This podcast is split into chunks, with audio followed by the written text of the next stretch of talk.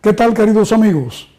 Nuevamente estamos con ustedes para compartir un ratito más, unos pocos minutos del eh, proseguir de esta impresionante historia, de aquella profecía legendaria que Dios a través de su profeta Daniel revelara al rey de los caldeos de, de la Babilonia antigua llamado Nabucodonosor. Y ahí se presentan cuatro imperios en sucesión. Babilonia, Medo-Persia, Grecia y Roma. Cuatro imperios. No hubo más. Desde Babilonia, solamente cuatro imperios. A veces algunos han podido decir que hubo cuatro grandes imperios mundiales solamente. Yo debo rectificar al decir que no es así porque hubo otros grandes imperios también que no son necesariamente estos cuatro. ¿Qué podemos decir del imperio chino, del imperio mongol? ¿Qué pudiéramos decir del imperio del sol naciente, el imperio nipón o japonés? Podríamos mencionar acá en el Nuevo Mundo el imperio de los incas en Sudamérica, de los aztecas, de los mayas y otros tantos imperios, vamos a llamarle, que lograron dominar todo su entorno. No estamos hablando de que solamente hubo cuatro imperios, sino, y esto debe quedar claro, cuatro imperios sucesivos a partir de Babilonia. Porque antes de Babilonia estuvo el imperio asirio y, antes del asirio el imperio egipcio. No, son cuatro a partir de Babilonia sucesivamente y que uno va ocupando el lugar del otro hasta que llegamos a Roma, el terrible imperio romano. Como dijera Gibbon, un gran historiador, en la férrea monarquía de Roma. Ahora, ustedes se dieron cuenta que los cuatro metales del sueño de la estatua son metales que empiezan del más rico y va bajando al de menos valor, pero así también van bajando en fortaleza. Oro, luego la plata vale menos que el oro, pero es más fuerte. Luego el bronce, más fuerte que la plata, pero vale menos que la plata. Y por último el hierro, que vale menos que todos, pero es fuerte. Y el hierro es el que muele. Por eso dice el texto, y así que el cuarto reino de hierro, y menciona que como el hierro muele y, y acaba con todo, igualmente este reino iba a ser poderoso. Es que realmente el imperio romano fue así. Fue fuerte el imperio romano. La historia tiene muchos detalles que nuestro corto espacio de tiempo no nos permite entrar en todos los detalles, pero hay mucho material que usted puede encontrar sobre el imperio romano, hasta se han hecho películas, algunas eh, de ellas pueden ser que sean un poco fantasiosas, etcétera, pero uno puede extraer las verdades de los datos históricos. También recordamos del Imperio Romano que fue el más largo de los cuatro. Empezó en el año 168, cuando en la batalla de Pidna lograron dominar a los griegos, vencerlos, y se prolongó hasta el año 476 de la era cristiana, aquello fue antes de Cristo, ahora es después de Cristo, así que fue un imperio que duró cuánto, alrededor de 600 años, para decirlo en números redondos. El que más duró fue él precisamente. Fue, mis amigos, bajo el imperio romano que nació en la ciudad de Belén, en ese pequeño pueblito de Judea, Jesús, el Hijo de Dios.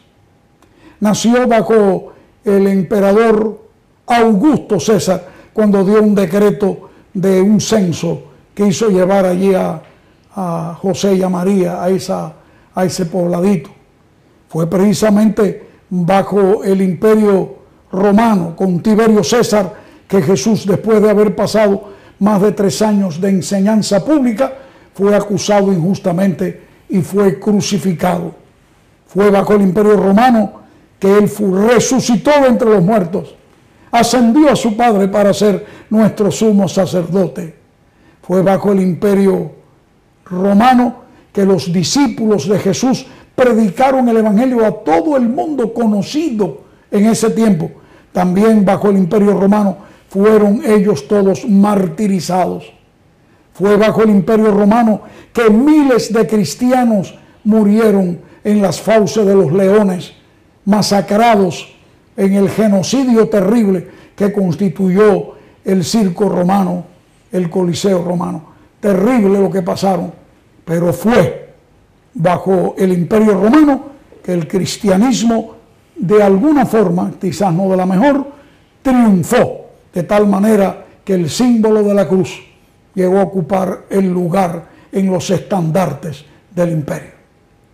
Es que en efecto fue en el año 313 que un emperador llamado Constantino se dio cuenta de que estaba luchando o dándose golpes contra la pared. ¿Qué quiero decir con esto? Hasta entonces hubo terribles y severas persecuciones contra los cristianos. Decio, Diocleciano, entre otros, arremetieron contra el cristianismo y fue terrible. Se cuenta que hubo unos 10 años antes de que Constantino tomara la medida que les cuento, 10 años que fueron profetizados luego de lo que estamos estudiando, pero años antes por el libro de Apocalipsis, 10 años de persecución y de cárcel horribles. Ese era un tiempo en que los cristianos los acusaban por cualquier cosa. Hubo un pequeño edicto, no sé si decir tolerancia, en que los cristianos dejaron de ser perseguidos por ser cristianos. Pero a uno de estos emperadores, emperadores medios locos se le ocurrió la idea que los cristianos no iban a ser perseguidos como cristianos, pero si un ciudadano de Roma llegaba con una acusación, no tomaban tiempo en investigar si era cierta.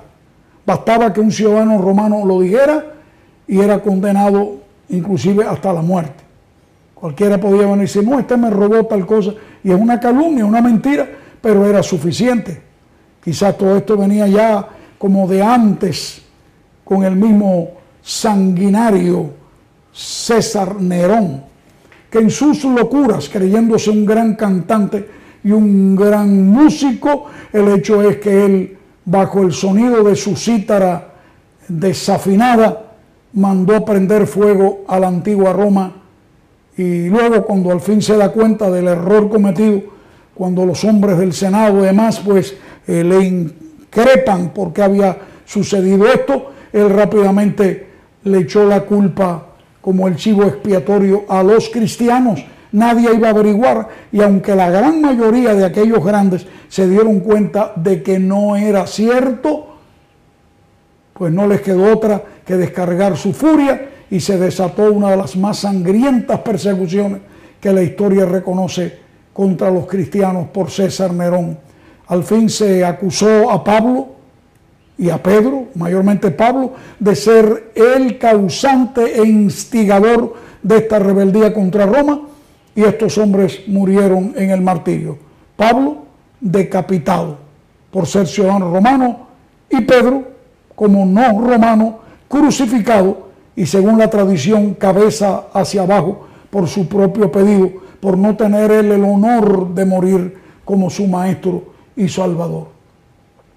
Ahora bien, cuando llega el 313, Constantino, dándose cuenta que él estaba luchando contra los mismos romanos, los romanos divididos unos contra otros, mientras que los países bárbaros estaban ya rodeando a Roma, la estaban eh, eh, comiendo, tomándolas poco a poco en las orillas. Y él dijo, necesitamos consolidar un reino. Y algunos consideran que fue convertido Constantino, cosa que yo dudo, que vio un signo en el cielo de una cruz y dijo que se iba a convertir, pero no creo que esto fuera tan real cuando en el año 330, estoy hablando, hablando de 17 años más tarde, él fundó Constantinopla, y allí en su capital del nuevo imperio oriental, él fundó, levantó un templo en honor a la diosa Luna, que no tiene nada que ver con el cristianismo, hermoseando el templo con mucha plata, 330 convertidos. No, no, Constantino no creo que fuera un hombre convertido. Mis queridos amigos, la situación fue que Constantino dio un edicto de tolerancia al cristianismo. Más tarde se dijo haber sido convertido al cristianismo. Y al fin, más tarde aún, llegó a ser la iglesia cristiana propietaria de templos. La iglesia entró a los templos paganos. Nunca habían estado en templos. Los cristianos se reunían en las catacumbas, se reunían en las cuevas, se reunían bajo los árboles, en casas particulares, siempre proscritos, perseguidos. Pero ahora no, ahora gozaron de libertad. Para bien o para mal. La realidad, queridos, hemos comprobado que el cristianismo ha crecido más cuando más perseguido ha sido. Cuando llega la molicia, la comodidad, el resultado es fatal. Y la historia de ello ya vamos a estudiarla con más detalles más adelante. Solamente quiero llegar a un punto importante de esas piernas de hierro que llegaron a dominar. Todo tendría que terminar, porque Roma no iba a ser eterna. Como ya dijimos, habían empezado a venir ya los reinos bárbaros. Le llamaban bárbaros porque creían que eran incultos. Y poco a poco los suevos, burgundios, alemanes, anglosajones, eh, los eh, lombardos, etcétera, diez principales de ellos llegaron a dominar lo que era el territorio romano, logrando con esto una gran división que nunca más podría ser rectificado. Bueno, ya sí se nos acabó el tiempo, ya no quiero seguir, eh, ya yo quería continuar, pero tengo que dominarme, tengo que autodisciplinarme, tengo que esperar al próximo vídeo cuando vamos a compartir juntos el tema que nos va a ocupar. No dejes de suscribirte, porque eso te garantiza que se te avisa si tocas la campanita allí. Cada vez que salga uno nuevo, aparece en tu teléfono celular. Que Dios te bendiga, bendiga a tu familia. Y esto que estudiamos no es para saber más de historia, es para saber más de Dios, de un Dios que nos ama, un Dios que nos cuida y un Dios que nos muestra las cosas que han de venir para que creamos en Él y nos preparemos.